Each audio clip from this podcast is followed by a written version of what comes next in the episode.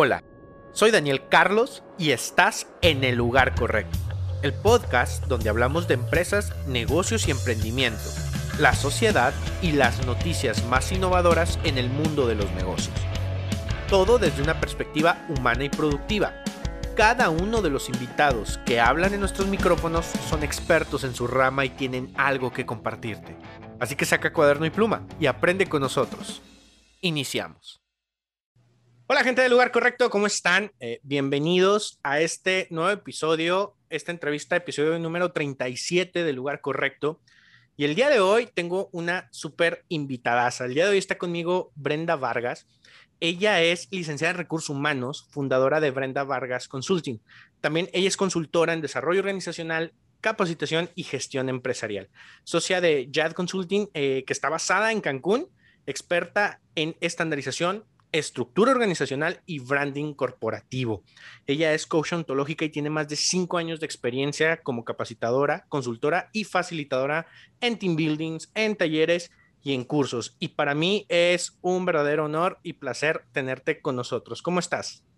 Hola, muchas gracias, súper bien.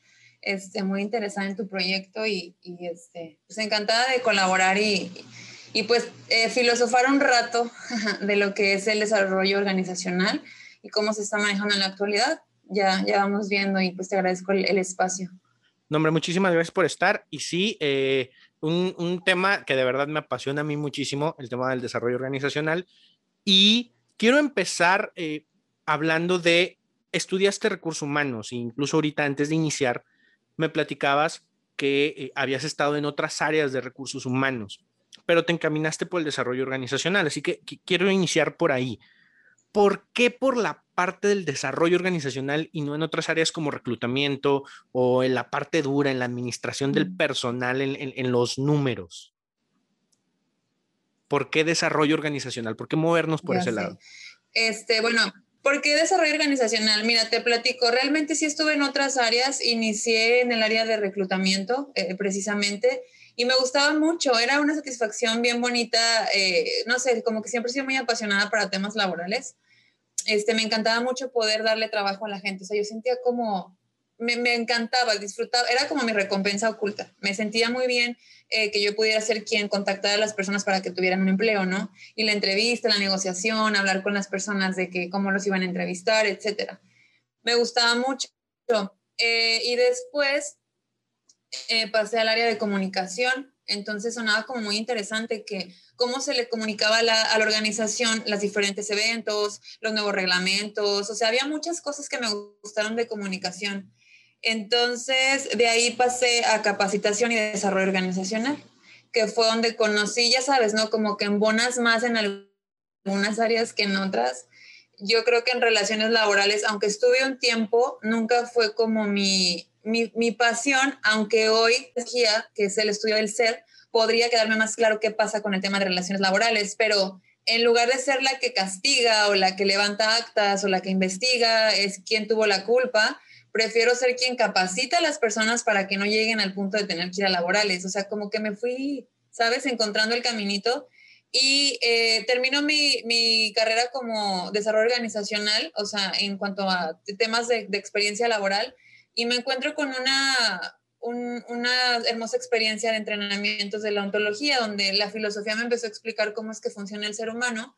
Y entonces yo decía, ah, entonces con razón había cosas que yo no entendía de las empresas, pero fíjate cómo podría ser que tuviéramos una comunicación eficiente y mejoraríamos los equipos y así, tú, tú, tú. Fui como que todo lo que aprendí en la industria automotriz, que es donde realmente me desarrollé, eh, donde realmente el recurso humano es el reclutamiento, tráete a 100 operadores para mañana, tengo arranque, necesito a tres gerentes, cuatro administrativos, o sea, ¿sabes? O sea, era como, me metí a lo grande y aprendí como con los mejores y creo que eso fue lo que, tantas fallas que vi en todas las empresas cuando ya entendí cómo funciona el ser humano, que por eso nació todo esto, eh, dar entrenamientos y capacitación en temas de comunicación y desarrollo organizacional. Oye, padrísimo Brenda, porque eh, escucho muchísimas similitudes en el camino, en el mismo camino que yo tuve. Y, de hecho, ahorita que hablabas de relaciones laborales y la parte de capacitación, yo cuando inicio eh, en, una, en una industria automotriz también, eh, éramos una eh, empresa Tier One, eh, directo para, bueno, pues lo que es Chevrolet, Ford, Volkswagen. Y yo llego a un espacio que el mismo puesto era relaciones laborales y capacitación y desarrollo. Que entonces mi gran problemática era, o sea, soy el que, qué bonito, te recibo, ven, te quiero mucho, este, vamos a ponernos la playera, vamos a hacer las cosas bien padre. Y después era el desgraciado que te vas, que porque no cumpliste, que porque... Entonces yo tenía un gran conflicto. Y entonces esto me lleva, y ahorita que te escucho, a la importancia en las organizaciones, que a veces la vemos o, vemos esta situación en las empresas grandes, en las transnacionales, sobre todo en las extranjeras, pero en la empresa mexicana difícilmente vemos un dueño o un director de una organización entender el rol de cada una de las áreas de recursos humanos a veces creemos o creen que recursos humanos simplemente es el darle el gafet, ponle el pastelito, dale la felicitación y corre y despide cuando tengamos que despedir. Pero es todo un completo eh, desarrollo de las personas para que puedan dar lo que les estás visualizando en su inversión. O sea, que realmente puedan funcionar en un puesto determinado. Pero eso nos falta en la empresa mexicana. ¿Por qué, Brenda? Pues yo creo que es cultura. Pues volvemos a, la raíz del desarrollo organizacional. Eres la estructura que, define valores, misión, visión, objetivos, eh, desarrollo de talentos. Eh, eres quien da la bienvenida, la inducción. Entonces, siento que las empresas, por ejemplo, de, Best Place to Work, ese tipo de empresas que era como mi sueño trabajar en ellas porque eran como las únicas que tenían esos departamentos. Eh, fue, mira, te voy a decir realmente lo que sucede con las personas que nos dedicamos a algo distinto a lo que todo el mundo hace. Le entendimos el propósito a, nuestro puesto, a nuestro, lo que queremos vender o hacer o nuestro servicio. Yo estuve en muchas empresas con muy pocos valores, o sea, y no, y estoy, ojo, estoy súper agradecida por todas las oportunidades que se me dieron, pero también soy realista. Había muchas empresas que no tenían valores que, que fueran como algo que, que, yo, que yo estuviera de acuerdo, ¿no? Tanto la falta de respeto, las malas palabras, como que siento que cuando yo estaba en la industria se normalizaba mucho la falta del respeto por el estrés laboral. Había mucha eh, muchas malas palabras, habiendo mujeres en el piso. No sé, yo sentía en, las en la primera empresa en la que estuve, yo sentía un ambiente hostil. Y también descubrí ahora como consultor que hay empresas tóxicas, como en una relación que no, no respetan el valor, el objetivo, la misión, o sea, ¿sabes? Entonces también hay empresas tóxicas que requieren el desarrollo organizacional y las que no lo tienen son las que hasta llegas y te sientes como, en un lugar incómodo, pero dices, pues es que es lo que me toca, cuando no sabes que hay un mundo que te está esperando afuera, ¿no? Pero luego de pronto la cajita es ahí donde dices, no, pues estoy en un lugar chico donde solo hay industria, pues ¿qué más puedo hacer? Entonces fue como un romper esquemas eh, y, y, de pasar una empresa tal a una que tenía talleres de liderazgo, desarrollo organizacional, capacitación laboral, seguridad.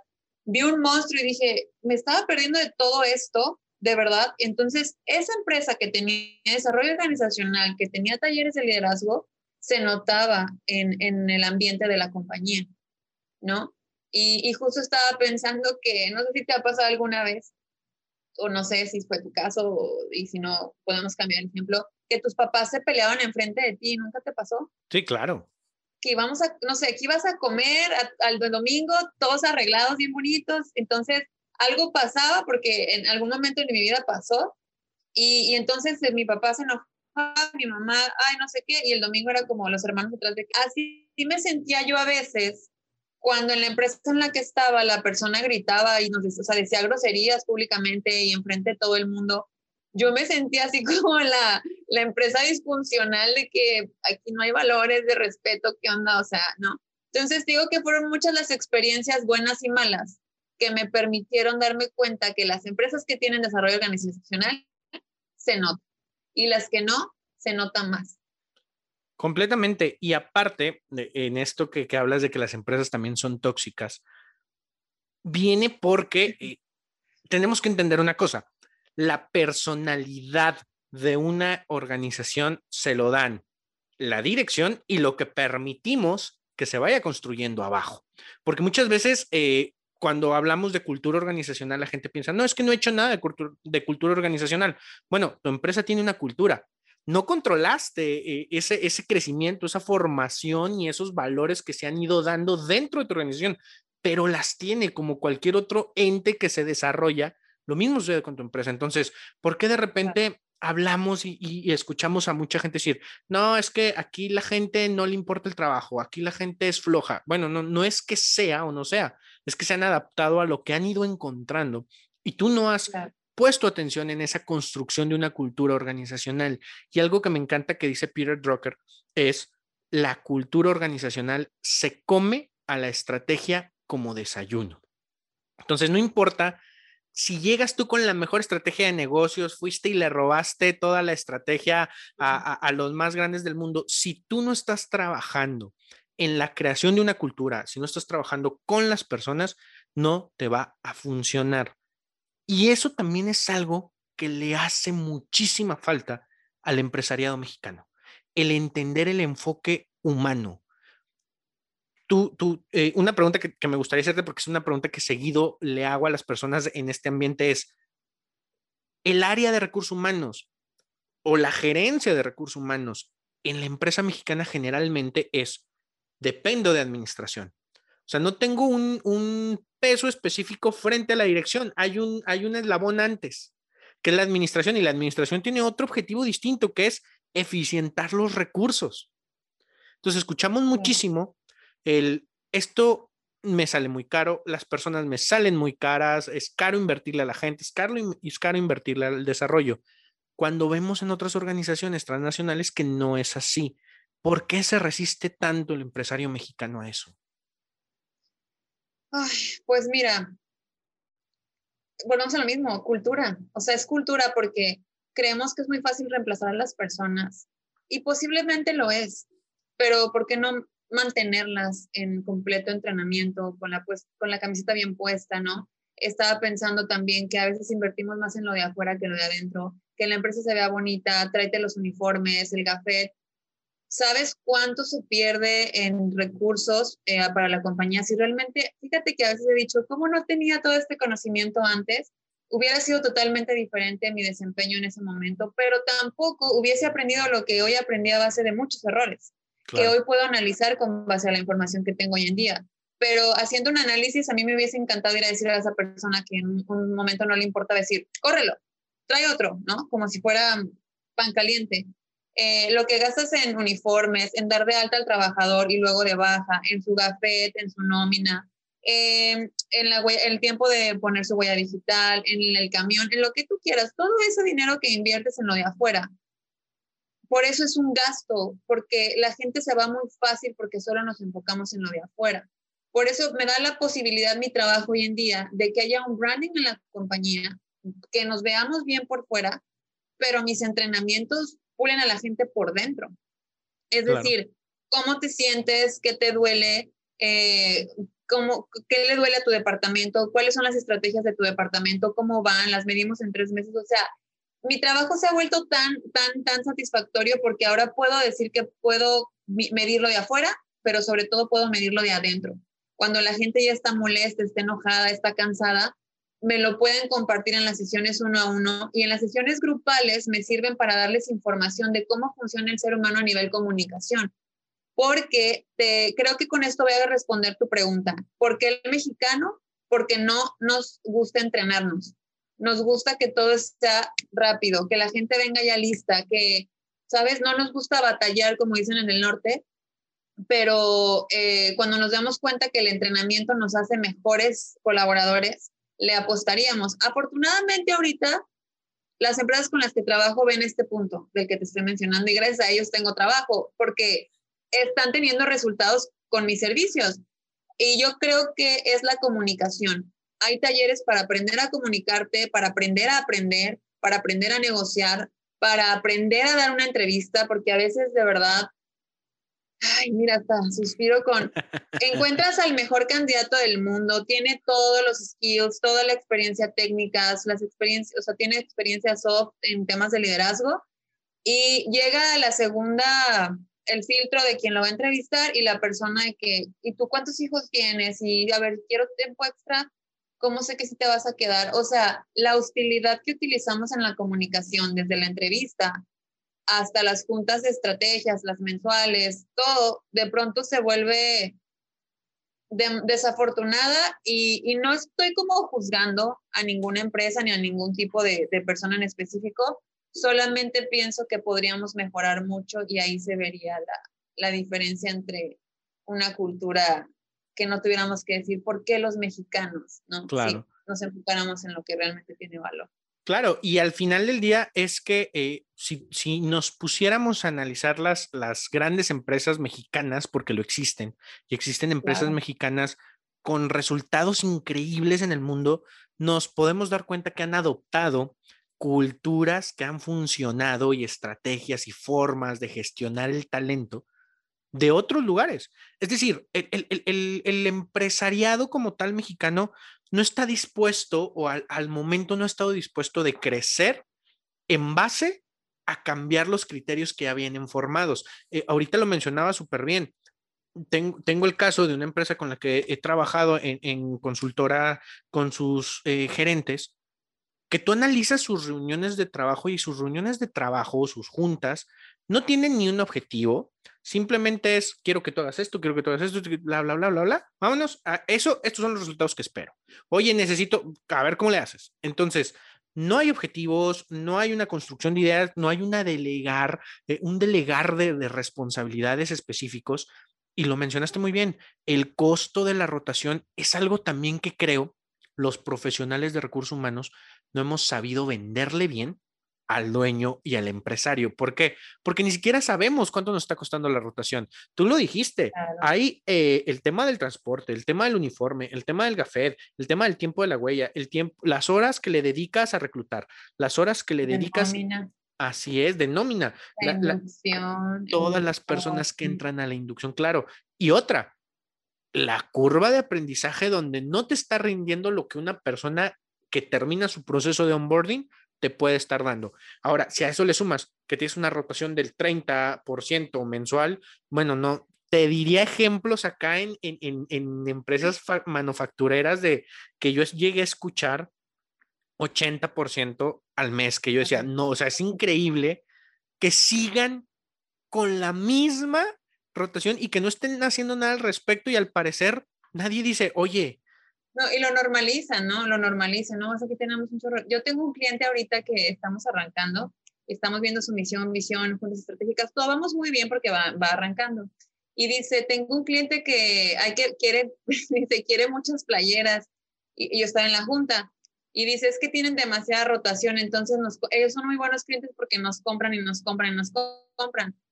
Le digo, pues mejor véndele talleres para que, o sea, dale valor a las empresas y a lo mejor te va a seguir contratando para otros muchos servicios que tienes, pero mejor véndele un taller para que no podemos estar orgullosos de que haya claro. mucha rotación en una empresa, o sea, no es bueno. Sí, imagínate que tú digas como empresa, oye, mi nicho de mercado son las empresas que tienen muy alta rotación. No, pues no, para, para nada pudiera estar eh, bien. Pero creo que entonces... O sea, no hay, no hay un ganar-ganar. O sea, yo gano y tú pierdes rotando gente y a mí no me importa. Digo, también hay una responsabilidad social que yo siento que le tengo que compartir a mis clientes. Trabajo con mucha integridad. O sea, si le dije, en lugar de aplaudir la rotación, véndele un taller de integración de equipos, un servicio de recursos humanos. Algo importante, perdón que te, te interrumpa la siguiente pregunta, es que creo que también muchas de las fallas de las compañías suceden porque son tanto el trabajo, o sea, yo no estoy juzgando a ninguna persona en ninguna empresa, solo estoy dando una, omitiendo una opinión con base a mi experiencia, que pues me acredita como, ¿sabes? mi experiencia de la empresa fue tal. He tenido muy buenas, muy malas, más o menos. Trabajé para Grupo Modelo, increíble, un corporativo maravilloso en Ciudad de México. O sea, he estado en muchas empresas atendiendo como consultora, también estuve en tu Grupo Modelo Aguascalientes y dices que es un monstruo, porque mencionabas algo así como de cuando medio que se sale de control, cuando el negocio crece tan rápido y de pronto tienes que contratar a tanta gente, ¿Y qué dices? Mejor luego los capacito. Ya tienes el monstruo encima, esto se va a colapsar si no lo haces desde la inducción, ¿no? Este, y, y, lo que te quería comentar es que muchas veces lo que sucede con las personas que empiezan a, empezamos a contestar mal, empezamos a no darle seguimiento, empezamos a, a no tener objetivos en las juntas, es porque nos da ceguera de taller. O sea, estamos como robots. Me levanto a las seis, eh, llego tarde con el café a las siete, no desayuno bien, no como bien, estoy irritado, estoy estresado. Y entonces tengo una ceguera de taller que ya no me permite avanzar. Entonces, por eso creo que hoy tu trabajo y el mío es súper valioso y le agrega un valor cañoncísimo a toda empresa. Una persona que te atiende externamente tiene la posibilidad de ver todo lo que tú no alcanzas a ver dentro de la caja. O sea, este servicio debería ser tendencia para cada compañía, tener un consultor externo que valide los procedimientos, los procesos y el ambiente laboral desde otros ojos. Sí, con, con, la mirada fría, ¿no? Con el decir, a ver, este, a lo mejor tú no lo estás viendo porque estás dentro, que, insisto, es un círculo vicioso. ¿Por qué la gente o por qué la alta dirección tiene tanto trabajo? Porque está operando los errores de las personas que no están haciendo bien el trabajo. ¿Por qué? Porque no están bien capacitadas. ¿Por qué? Porque acaban de entrar. ¿Y por qué? Porque ya se van a venir los otros. Entonces, no estamos atendiendo la raíz del problema y lo que no hemos entendido es que los procesos tienen vida y los procesos si están bien establecidos y las personas se adecuan al proceso, vas a tener excelentes resultados, pero al proceso le da vida a la persona. Entonces, si tú traes otra nueva persona, necesita volver a adecuarse a un proceso. Y si esto te está sucediendo cada tres meses, cada seis meses, nunca vas a terminar por cerrar y entonces viene el tema de no sabemos crecer que dijiste, ¿no? De repente me estoy vendiendo mucho. Mira, a mí me pasó entrar a una empresa donde ya estaban, e, ellos hacían eh, stands, bueno, hacen stands para expoferias, montaban unos showrooms increíbles y vendían en Atlanta, vendían en Italia, vendían en todos lados. Y cuando yo llego y, entro, y llego como, como coordinador de recursos humanos, no había expedientes. ¿Cuánta gente tienes? No sé es que de repente, no, pues nos hacía falta gente y me traje al primo. O sea, trabajando como taller de cochera, que tú decías, bueno, a ver, eh, este, no puede ser posible que sí, tienes un excelente trabajo de marketing, pero el día de mañana va, te vas a topar y le vas a quedar mal a todos, no vas a resultar y, y realmente no estás creciendo porque no, no tienes la, la gestión, la estructura para soportar ese crecimiento. Entonces, es el círculo vicioso de saber cuál es el valor que le tenemos que dar al talento, porque esa es otra de las preguntas que me hicieron y, que me gustaría hacerte a ti. ¿Cuál es el valor o cuál es eh, lo más importante en una empresa? Alguna vez me lo preguntaron a mí. ¿Cuál es el recurso más importante en una empresa? El colaborador, 100%. El colaborador. Pero en ese momento a mí me decían, yo, porque yo respondía lo mismo, decían, pues las personas. Me decían, bueno, ¿por qué no contratas otras 100 personas más para tener más valor? El talento es ese valor que realmente necesita la empresa, porque tú puedes tener 100 personas, pero si no estás trabajando en ellas, si no las formas, si no estás escogiendo bien a las personas, esa persona que está aquí no te genera ningún valor. Necesitas traer a los adecuados. Refiriéndome a tu pregunta, yo creo que lo más valioso de una empresa sí es el colaborador, identificar su talento, potencializarlo y desarrollarlo, pero... Yo necesito a alguien que agregue valor y que me permita desarrollarlo, que quiera crecer. Y también tenemos que ser conscientes de muchas cosas, eh, Daniel. Hay gente que no quiere crecer. Hay gente que no conoce que existe un mundo de crecimiento ilimitado eh, por la cultura de cada una de las personas. Y es que hace cuenta que cuando me hablas de una empresa, se me vienen todas a la mente y no sé ni con cuál poner un ejemplo porque me acuerdo como las que más me han dolido en cuanto a mi aprendizaje, las que más duras se me han hecho, es cuando yo estaba ahí eh, en temas operativos, o sea, los operarios para mí eran los más importantes, o sea, entraba gente administrativa, yo a todos los trataba súper bien, obviamente, pero los que más me como que me, me preocupaban o yo estaba como más de que vamos a desarrollarlos era al operador, que es que realmente ellos son los que necesitan más entrenamiento porque son los que hacen la manufactura, son los que saben los procesos, conocen los errores mejor que muchos ingenieros. Y yo siempre vi como que por la gente que menos sabe, porque es a la que más culpamos. Es obvio, obviamente voy a regañar más al que menos sabe, voy a cuestionar más al que me da menos resultados, pero entonces como empresa, ¿cuándo empiezo a desarrollar al equipo? ¿No? Eh, ¿Cuántos errores necesita cometer una persona para, para ponerle atención y no correrla, sino decir, a ver, ¿qué sucede contigo que no estás rindiendo al máximo? Pero bueno, te digo, son desde el puesto operativo hasta el supervisor, gerente, coordinador, y luego se me viene a la mente eh, mis jefes que estaban antes corporativos, los clientes que tengo hoy. Y lo que te puedo decir para, para dar, o sea, cerrar esta pregunta es que estamos cometiendo un error como emprendedores al querer invertirle a lo de afuera nuevamente y no pensar en el recurso humano. Yo creo que todas las personas que decidan emprender, mínimo, aunque no quieran tener una persona de recursos humanos, que se avienten un diplomado, un curso, un taller, una certificación de algo que tenga que ver con desarrollo organizacional, porque puedes tener, como dices, la mejor marca, el mejor branding, el mejor producto, pero ¿y quién va a administrar todo eso? ¿No? ¿Quién va a administrar a tus vendedores? Tengo un cliente que, bueno, digo, los, los me caen muy bien y trabajamos muy padre en equipo y ojalá si ven este, si escuchan este podcast, eh, me dicen, ya queremos cerrar ventas. Ah, de verdad, un taller para cerrar ventas, le damos. Saben vender, ¿no? Nos vemos mañana a un taller y empezó el taller. Saben vender y todos como, pues sí, ¿no? No, o sea, un vendedor se sabe vendedor.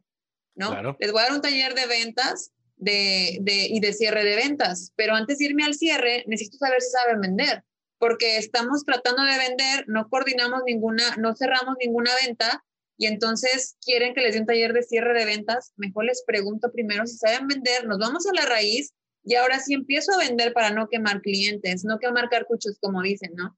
Eh, y entonces le dedico tiempo a aprender a vender para luego ir a vender bien, ¿no? Y es lo que tú dices, tu empresa en la que estabas tenía todo lo de afuera, pero primero habría que entrenarlo de adentro para saber si todo esto que estamos invirtiendo en infraestructura va a tener un rendimiento que mis, que mis colaboradores van a soportar.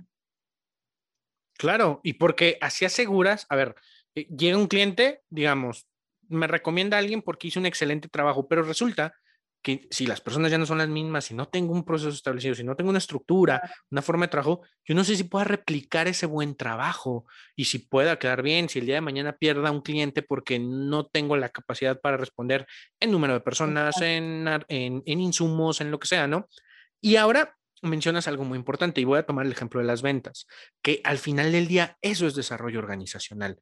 Muchas personas hoy siguen vendiendo de esa eh, esa metodología agresiva, fuerte de los ochentas, de los noventas, donde estoy haciendo llamadas, donde todo el día te estoy llenando la cabeza de mi producto y mi oferta y dos por uno y bla, bla, bla, bla, bla. ¿Por qué? Porque quiero que me compres, porque quiero que me compres. Pero ha, ha cambiado tanto la forma en que vivimos, que nos relacionamos, en la que vemos servicios, definitivamente tuvo que cambiar la forma en que vendemos.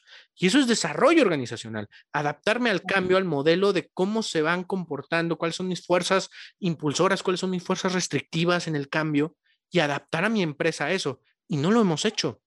Seguimos con estructuras, digo, el día de hoy, si ya veníamos tarde, eh, COVID-19 nos dijo, nos, nos dio el aviso de van bastante tarde para empezar a trabajar de manera remota. Y aún en día hoy hay muchas empresas que se niegan porque es que no lo veo que trabaje, que seguimos cegados en la forma en que lo hicimos hace 20, 30 años y que en su momento tal vez era necesario hacerlo así, pero que hoy las cosas son muy diferentes. Entonces, yéndome por ese, por ese lado, la relevancia que en los próximos años, a consecuencia de todos los cambios que está viviendo el mundo, la relevancia del desarrollo organizacional deberá ser más importante. ¿Qué necesitamos los consultores en desarrollo organizacional para también estar preparados para dar el servicio que necesitan las empresas. Claro, pues ahí ve tomando nota.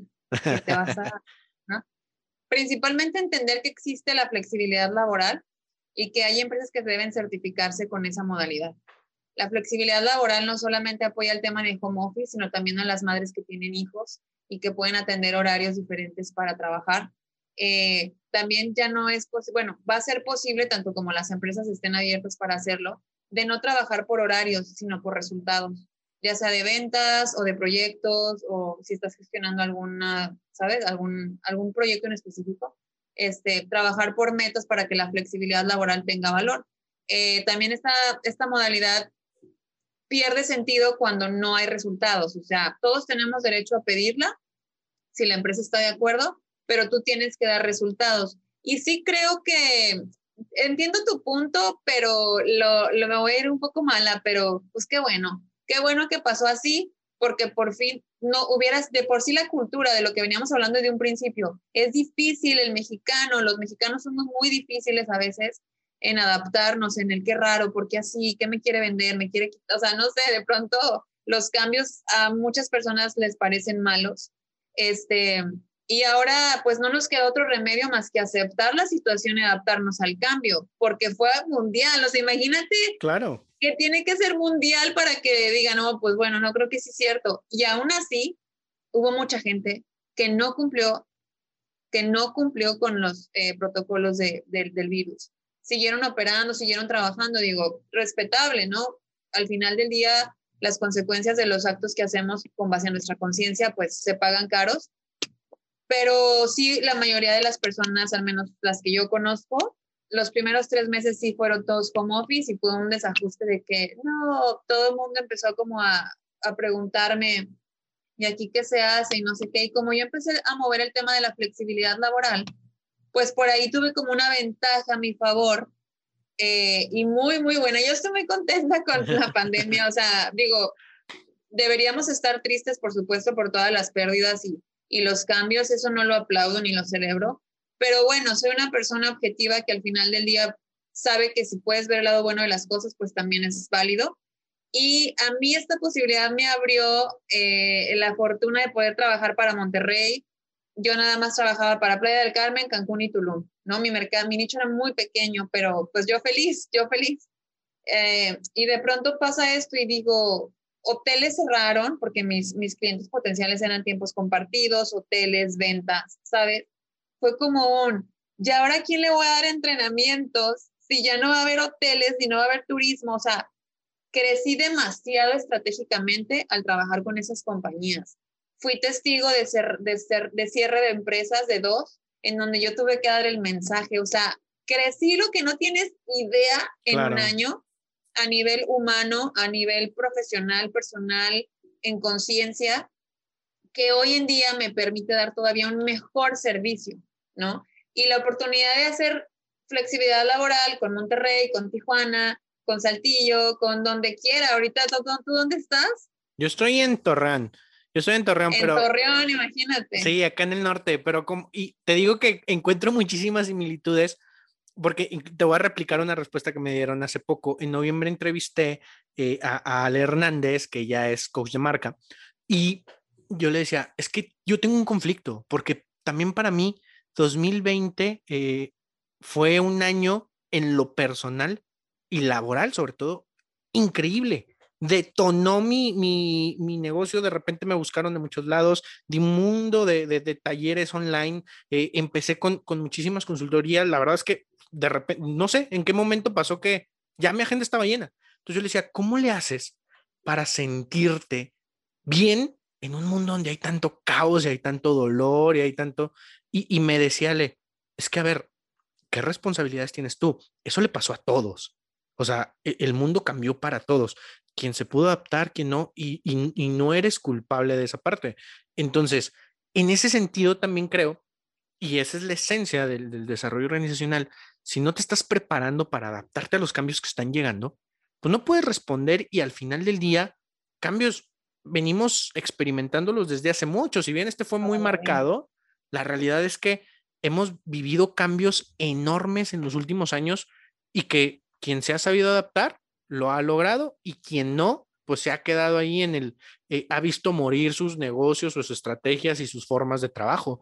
Es, parte de, la vida, ¿no? Mira, yo creo que es parte, pero también es bueno, porque si no te pasan esas cosas, no te das cuenta, no despiertas, estamos dormidos, somos una sociedad dormida.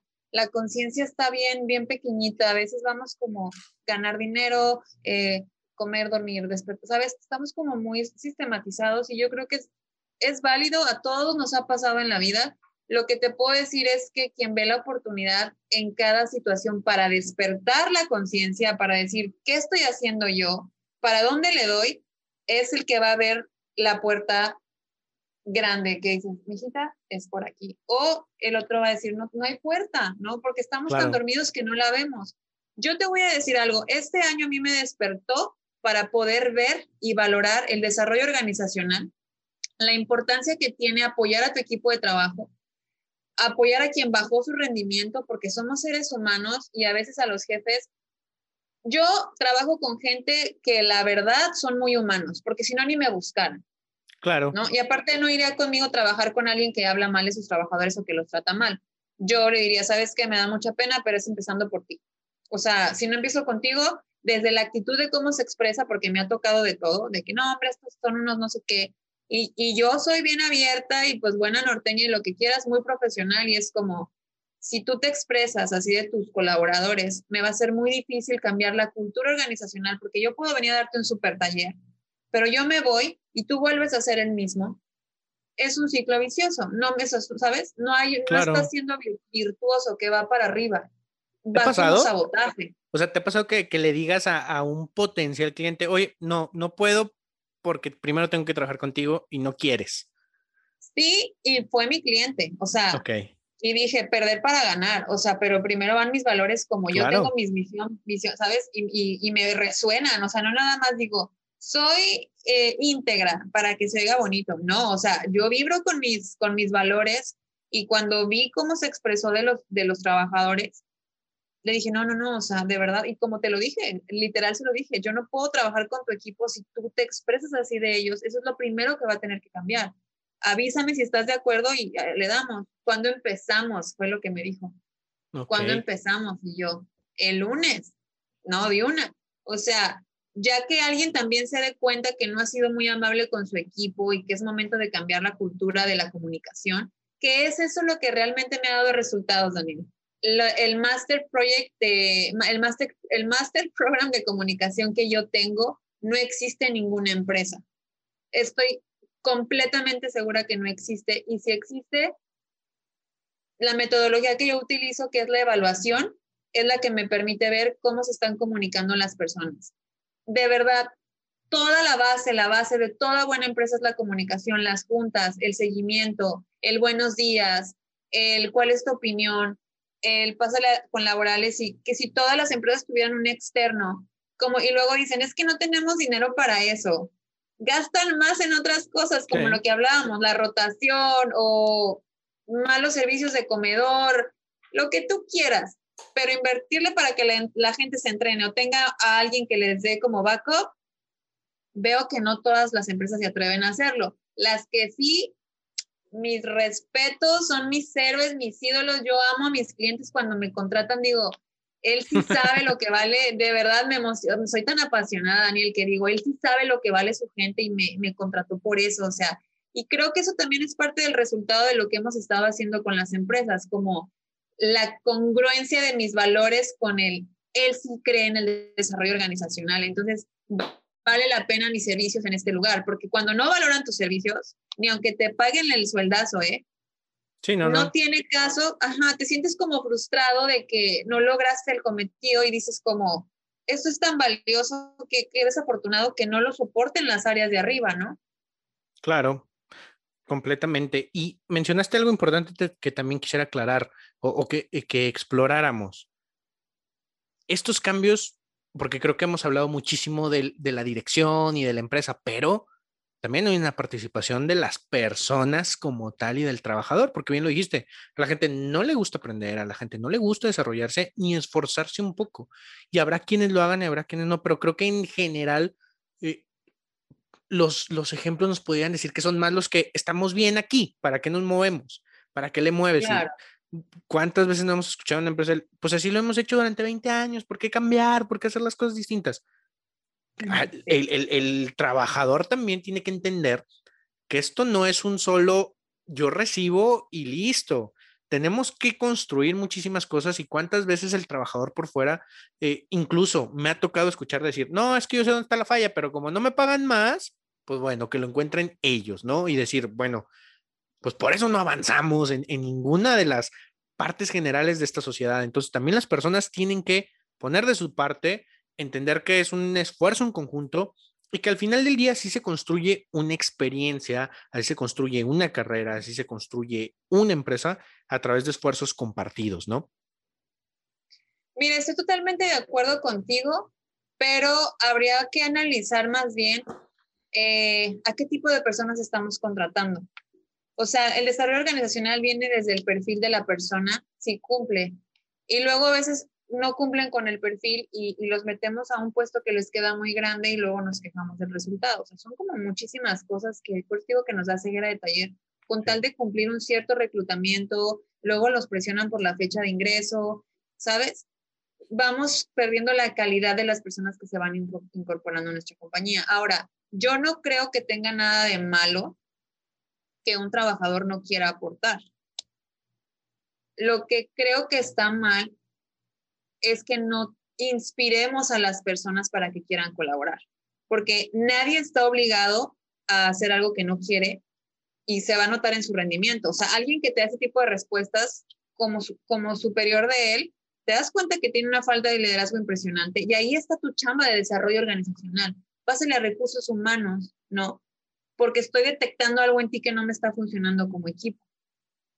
No sé si me explico, o sea, dejamos pasar. Luego también pasa de que, porque si fíjate, si todos recibiéramos una inducción con la información correspondiente, con comunicación efectiva que expandiera la conciencia del trabajador de cuál es su rol, cuál es el objetivo. O sea, si le pusiéramos detalle al primer día del onboarding, como bien lo mencionaste, desde ahí yo ya, ya, ya puse una semillita en ti, ¿no? de que hay desarrollo de carrera, de que hay oportunidades de crecimiento, que liderazgo y la actitud es muy importante. Y entonces también elegir si queremos seguir, a pesar de que está la oportunidad del entrenamiento, no la toman, ¿no? O que simplemente pues no quieren colaborar, no quieren ayudar. Bueno, entonces hablemos del compromiso, estás o no estás con nosotros, porque también a veces a la gente se queda eh, en las empresas, eh, a veces nos quedamos en las empresas porque como no, no hay de otra, ¿no? Entonces, estoy tan frustrado con, la, posición que tengo actualmente que empiezo a bajar mi rendimiento. Y, es de revisar, o sea, ¿qué hace que en la empresa en la que yo manejo la gente se sienta tan frustrada para adquirir ese tipo de, actitudes? Hay una raíz y también hay una solución. ¿Qué solución le quieres dar, no? Y yo creo que siempre, siempre, siempre, cuando le das feedback a una persona que fue capaz de leer un contrato, que fue capaz de firmar, que fue capaz de en la mañana ponerse el uniforme y decir, yo trabajo para ti, revisar su rendimiento y tener una charla de feedback, que eso hace el desarrollo organizacional. Claro. Una sesión de feedback te puede abrir los panoramas que nadie nunca te ha dicho por falta de comunicación que ahí entramos a, lo mismo que dijiste, la base es la comunicación. O yo puedo tener las sesiones de evaluaciones de desempeño seis meses a un año, este, reestructura de objetivos y todo, pero sí, yo como líder, como eh, cabeza de un equipo, me siento y digo, a ver, es que esto no lo debiste haber hecho así, sino así, así, así, y empiezo a regañar, y no hago un feedback, y no escucho, y no estoy atento a, a ese listening, pues bueno, no, tampoco vamos a construir nada más. Y otra cosa, también entender que hay personas que pueden estar en un lugar correcto, como se llama este podcast, pero tal vez no. O sea, al final del día hay algo que dicen los gringos también, que me encanta, es eh, fire fast, hire low. Es decir, cuando ya detectaste, ya trabajaste con la persona, intentaste, le llegaste por un lado, por el otro, y no da, lo más sano es bye. Y de hecho, hace poquito leía eh, el libro de Reed Hastings y, ay, no me acuerdo cómo se llama esta otra mujer, son dos personas. Eh, Reed Hastings es el fundador de Netflix y él habla de algo de, a ver, aquí, si no estás dando los resultados, o sea, si no, si no vas acorde al talento que tenemos, te vamos a dar una excelente indemnización, pero ya no vas a estar con nosotros. ¿Por qué? Porque yo lo que quiero es pegarle a la densidad del talento y decir, tengo menos, pero tengo a los mejores. E incluso tienen un mundo de, filosofías padrísimas. Ellos no tienen, por ejemplo, política de vacaciones. Ellos no tienen eh, política de eh, control de gastos. Si alguien se va, él puede elegir si hospedarse en la suite presidencial o en la más vara. Pero eso se lleva a nivel conciencia y a una comunicación general entre todo lo que pueden eh, reflejar la dirección, ¿no? Decir, bueno, pues si ellos lo hacen así, pues, de alguna manera nosotros también lo hacemos y cuidamos este presupuesto, aquí sí puedo gastar, acá no, etcétera. Me, me fui un poquito, pero eh, a lo que quiero llegar es, si no eres parte, si, si tú dentro de tus valores, dentro de tu talento, dentro de tu compromiso, no, no vienes acorde a lo que necesita la empresa y acorde a lo que tenemos, pues lo más sano sería también decir, bueno, aquí no, aquí, de aquí no eres, ¿no? ¿Por qué? Porque al final del día esa persona irá a hacer algo increíble en otro lado, pero aquí no, no, no está germinando ese talento. Yo creo que hay muchas eh, personas muy talentosas en lugares muy equivocados, pero como te lo digo, nos toca estar ahí muchas veces para ver que nos, o sea, vivimos en una ilusión, en un sistema, estamos de paso, un día vamos a estar todos en otro lugar súper cool, pero bueno, mientras que llegamos ahí, hay que jugar al sistema de liderazgo, eh, de, trabajo en equipo, de comunicación. ¿Por qué no llevarlo de una mejor forma? Si ya estamos aquí, ¿por qué no invertir en alguien que inspire a mi equipo, ya que yo no tengo las ganas, ¿no? Porque muchas veces el resultado de nuestros trabajadores es que ya no te alcanzan las manos, pero prefieres no capacitarlos o no pagar para que alguien venga pero ¿qué tiene? Ah, ¿Y qué tiene, no? Como, como decía el, mm. ¿qué era? Un meme, no sé. Sí, el video del ¿y qué tiene?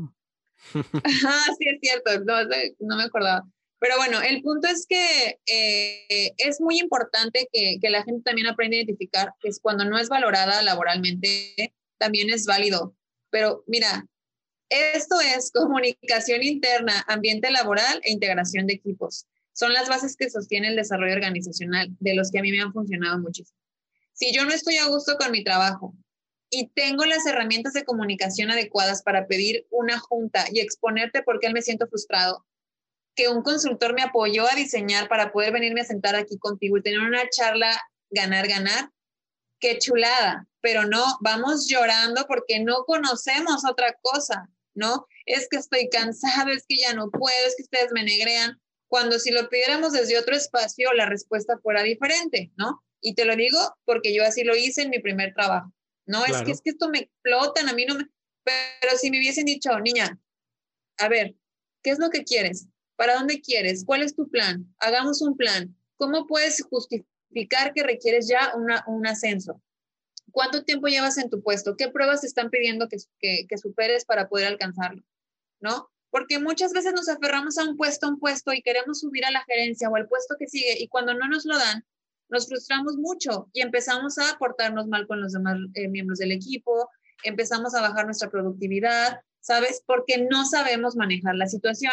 Ahora hay un tema increíble que se llama inteligencia interpersonal, que está muy interesante, Daniel, porque es, aquel, es el camino de nuestro enfoque de por qué me pasan tantas cosas y por qué todo el mundo me dice que yo no entiendo, ¿sabes? En todos pasamos por ese momento y en especial yo y por eso, por todo lo que pasé, por falta de comunicación e ignorancia de cultura organizacional, no tuve las bases para resolver mejor las situaciones. Pero gracias a eso, como lo mencionamos en un principio, hoy ha cambiado de cinco años para acá mi mundo entero. O sea, ha sido como, wow, porque nadie nunca me dijo esto, ¿no? O sea, si yo pudiera implementar esta metodología en todas las empresas, de que aquí los valores son estos y con estos valores se, se, rige la organización. Y el día que falles, tenemos feedback.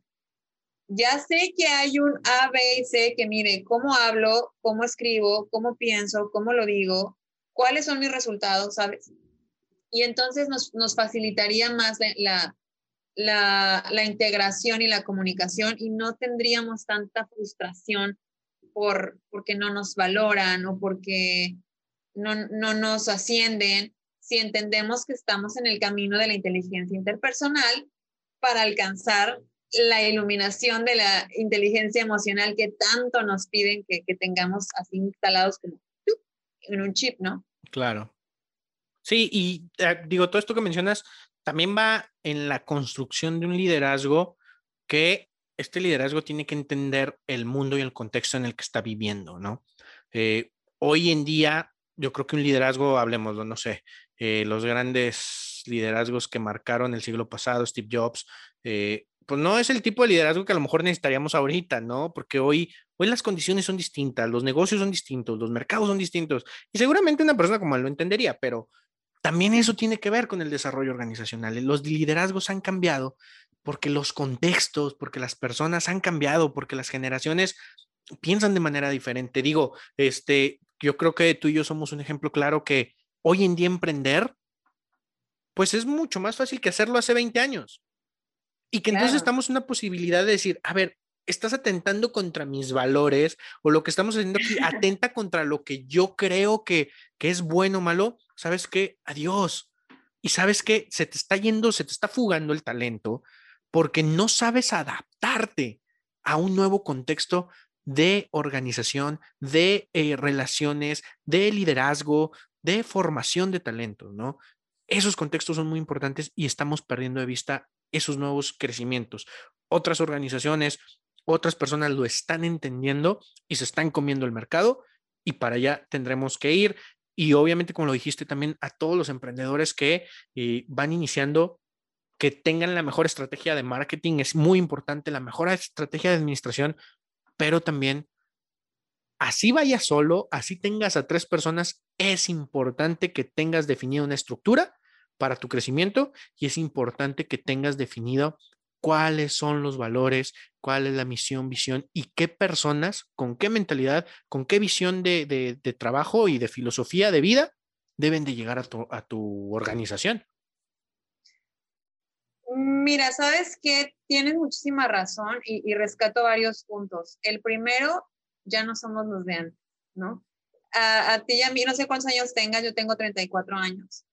yo tengo 28. Eh, yo tengo muchas, ya tengo cuatro décadas, tres décadas, perdón, eh, que estoy desde los 80s, 90s, o sea, a la plena evolución de conciencia que dices, todavía me tocó el te callas, o sea, de chiquita, ¿verdad? Te callas porque soy tu madre o en la escuela. Yo aquí soy la maestra y con la regla. a mí todavía me, o sea, digo, no estoy tan vieja, pero me tocó, me tocó eso y luego de pronto el cambio fue como, ¿sabes? Como que estuve en el descubrimiento del, este wow del que te hablo, fue como decir, entonces yo puedo expresar mis ideas, entonces yo puedo conocer mis derechos, entonces yo puedo decir que mis emociones, ¿sabes? Puedo hablar de emociones en el trabajo. Eh, algo bien importante, el, otro día publiqué, somos la generación más confundida, pero al mismo tiempo somos la más despierta, porque nos estamos dando cuenta que o cambias o te quedas. Claro. Y como bien lo dijiste, la persona de Facebook eh, y todo el, mercado digital es un boom que se desaprovechó antes de la pandemia muchísimo porque ya estaba a nuestro alcance mucho tiempo atrás. Cierto. Ahora, hubo mejoras y, y eso lo están explotando a su máximo. Yo creo que todavía les falta para explotarlo, pero yo creo que el equilibrio de lo de old school y lo nuevo, lo, lo millennial, si hacemos un pequeño tantito de, cada cosa, ¿no? Si, si fuera una consola de DJ y puedo mezclar lo que quiero, yo me traería del pasado seguir trabajando con valores, con respeto y con buena comunicación. ¿Qué me traigo del presente? La tecnología, las nuevas metodologías, los entrenamientos digitales, eh, la capacitación constante y sobre todo entender a mi nuevo mercado laboral. Porque ahora la gente, yo siempre se lo digo a mis clientes, ya no va a funcionar el te lo digo porque soy tu jefe. El millennial de hoy nos hablan así y dice, ¿sabes qué? No. Me disculpo, pero yo, mi paz, yo hago yoga, ¿sabes? La gente estamos ya este, viendo para dónde no nos moleste nuestra paz interior, ¿no? Claro. Porque es bien cierto, las relaciones tóxicas se ven para donde, o sea, si eres tóxico, puede ser tóxico en tu trabajo y puede ser tóxico en tu vida. Entonces, cuando alguien ya como que dice, a ver, a ver, a ver, pongo límites, no me hablen así, eh, ¿qué está pasando? Ya como que los líderes se quedan así de, ¿qué onda con esta generación que ya no se les puede decir nada? Son unos sensibles. Antes hasta había gritoneros y groserías y todos sabían que aquí, ¿sabes? Ya cambió, eso ya se acabó y quien sigue operando desde ese lugar se va a quedar sin, sin, sin, em, sin trabajadores, o se va a quedar solo, como bien, se escucha muy feo, pero se va a quedar solo. Y es la verdad, y van a ser negocios que van a morir, porque, como bien lo decíamos, es el contexto, o sea, ellos, yo creo que, eh, digamos, hoy un gerente, un líder de 45, 50 años, que a lo mejor traiga esa escuela, porque también digo, no tiene que ver tanto con la edad, sino como cómo me he adaptado, pero eh, pues sí hay, un, hay una tendencia, ¿no? Entonces, digamos, pues tiene un hijo que a lo mejor no fue como él, fue como hijo, ¿no? De sí, papá está bien. O sea, que ahí hay alguien que, oye, no, eso no me parece bien, yo no quiero estudiar eso, yo no quiero hacer eso, yo, yo, yo creo esta parte de mí, yo creo según mi criterio, según lo que veo, según pues, mi sentido común, y esos son los trabajadores. Entonces, si no le haces caso al papá, pues que venga un jefe a decirme, aquí haces lo que yo quiero. No, mijito, menos. O sea, olvídate. Estoy, ¿me quieres? Y, es una pregunta, creo que muy válida que todos los profesionistas tendrán que hacerse.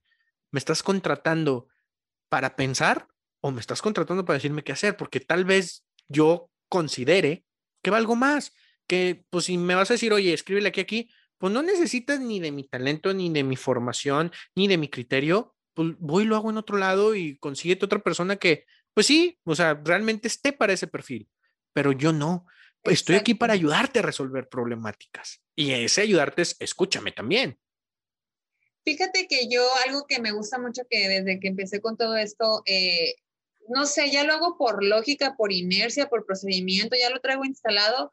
La primera cosa que hago cuando empiezo con los talleres es una evaluación de comunicación. ¿Cómo sientes que te comunicas tú con los demás? No cómo los demás me hablan a mí, porque si es así, uta, ¿no? La es al mil. ¿Cómo hablo yo con los demás? ¿Cómo me comunico yo con el mundo? El famoso, yo soy responsable de lo que diga, pero no lo que interpretes. Y, y ahí caemos en un error, porque pues si no te lo digo de la manera adecuada, si te lo estoy diciendo en una forma que no, no estoy tomando en cuenta tu contexto, pues claro que tiene que haber una responsabilidad en mí. O sea, si yo te doy, ahorita te digo un chiste sobre, no sé, sobre el COVID y hace tres días murió tu mamá, pues es mi responsabilidad. Oye, qué imprudencia la tuya, ¿no? Me explico. Claro, Entonces, responsabilidad social en la comunicación. Claro, claro, tengo que ser muy consciente de a quién le hablo, cómo le hablo y cómo lo puede percibir la persona que lo está hablando de acuerdo a su contexto. Esa es una pregunta que me hacen mucho. Oye, Daniel, pero a ver, este, en el tema de motivación, si les pongo, no sé, gladiador, funcionará. No, o sea, sí, digo, a lo mejor salen motivados ese día y, ah, bien padre, pero tienes que trabajar con cada uno de ellos. ¿Qué le mueve a Juan? ¿Qué le mueve a Víctor? ¿Qué le mueve a Perla? Porque cada uno de ellos tendrá sus propios valores y cada uno de ellos se motivará de acuerdo a lo que necesita. Entonces, me estás diciendo que tengo que hacer un, proceso con cada uno de ellos por aparte, comunicarme independiente con cada uno de ellos. Sí, que, quería ser líder, quería ser jefe, quería ser, sí, es parte de. Claro. Eso es, eso es el, el adaptarte a los, a los nuevos contextos tocas tantos temas que, ah, o sea, digo, tan interesantes con respecto a esto que conocemos que, eh, como dices, ay, sí, quiero abarcarlo todo, o sea, te comentaba que cuando la gente le, la contratas para pensar y no para hacer ciertas actividades, es ahí donde yo siempre pido, dame la descripción del puesto de la persona y en las sesiones uno a uno, porque la gente no tiene tiempo de atender a todo el personal, para eso nos pueden contratar a nosotros. Si tú me transmites tu objetivo, tu visión, qué quieres trabajar con cada uno, yo lo negocio con él. Y si él quiere trabajar esa misma parte, le damos. ¿Va? Entonces, yo tengo la descripción de puestos, se la voy a exponer, la vamos a revisar uno a uno y él me va a decir con las que sí está de acuerdo y con las que no y con cuáles está dispuesto a agregarle valor. Pero creo que las descripciones de puestos son básicas, básicas. Y ojo, eso que comentabas de que hago un mal chiste en el trabajo, hago una broma pesada, eh, alguna, algo irreverente que nos pueda llegar a, tener mucho aprendizaje, yo siempre soy de las que digo, qué bueno que existe gente que no sabe lo que dice hasta que alguien se lo hace saber, porque es de la única manera en la que va a aprender. Eh, de un tiempo acá, cada vez que voy a mis talleres, yo soy la que más entrena, es la que más entrena, más, más, o sea, todos los días doy un taller diferente y cada taller yo me llevo mis apuntes para mí. Yo también entreno a personas para que sean consultores en talleres de comunicación. Entonces, cada que les doy las sesiones como consultor, se llevan una terapia y yo me llevo la mía. Y entonces todo el día es, mi, es como mi, mi motivador o mi recordatorio. Yo, ¿cómo estoy hablando? ¿Cómo le estoy diciendo? ¿Quién estoy diciendo? ¿Cómo estoy con mis clientes? Me estoy evaluando todo el tiempo de una manera amigable, ¿no? Porque tampoco es como que ah, bombardearme de perfección, porque jamás lo voy a lograr. No, se construye todo paso a paso. Exacto la gente que lleguemos a cometer errores, incluso tú, incluso yo, el que sea que se llegue a equivocar, depende de la conciencia, lo que, o sea, depende de tu nivel de conciencia, es el nivel que cometes un acto. Si tu conciencia está dormida, no sabes ni qué onda, estás ahí sobreviviendo, obviamente vas a tener comentarios negativos, bromas absurdas, malos resultados, sarcástico, va a ser una pesadilla trabajar contigo. Pero si despiertas la conciencia y sabes que lo que dices repercute en otros, que hay días que hay malos, que estás de mal humor, que dices, mejor hoy no opino. Cuando le empiezas, le empiezas a poner razón, razón a las cosas que haces y le quitas la emoción, empiezas a crecer como ser humano y como trabajador. Y creo que es eso lo que nos falta en el desarrollo organizacional, potencializar esa parte de los trabajadores. Completamente. Como mencionas, Brenda, un mundo de temas que hablar. Yo creo que eh, nos da para mucho. Seguramente vamos a tener una segunda sesión, eh, pero me gustaría pasar ahorita, todas las personas que vienen al lugar correcto, contestan tres preguntas, tres preguntas para poder cerrar esta sesión que eh, me parece que muchísimas cosas que tomar para emprendedores, para líderes, para consultores, para personas que quieran emprender, que estén pensando en emprender o para personas que quieran hacer mejor su trabajo también muchísimas cosas que sacar de aquí. Pero pasando a esas preguntas, la primera pregunta que te quisiera hacer es, ¿algún libro, película, serie o documental que haya marcado en ti un antes y un después en tu vida? Es decir, después de haber mm. eh, consumido este contenido, mi vida no fue la misma. Mira, son dos libros que son mi guía. Es la ontología del lenguaje de Echeverría y mi Biblia el ABC de liderazgo de, de Maxwell. Son, te juro que cada que los leo, o sea, digo, que esto no me había dado cuenta, o sea, los he leído mil veces. Y hay uno que estoy leyendo ahorita que estoy por terminar que se llama La Maestría del Ser. Porque yo creo que el desarrollo organizacional debería enfocarse un poquito más al tema humano, el por qué soy como soy, el por qué me expreso como, o sea, te puedo asegurar que después de ese libro dejé de juzgar a las personas y decir, él está enojado por algo, algo le pasa en su vida. Eh, la gente que te grita, empecé a decir, no es para mí, la persona tiene algo que trabajar y es ahí donde está mi valor agregado como consultor. Hey, tranquilo, yo estoy aquí para apoyarte.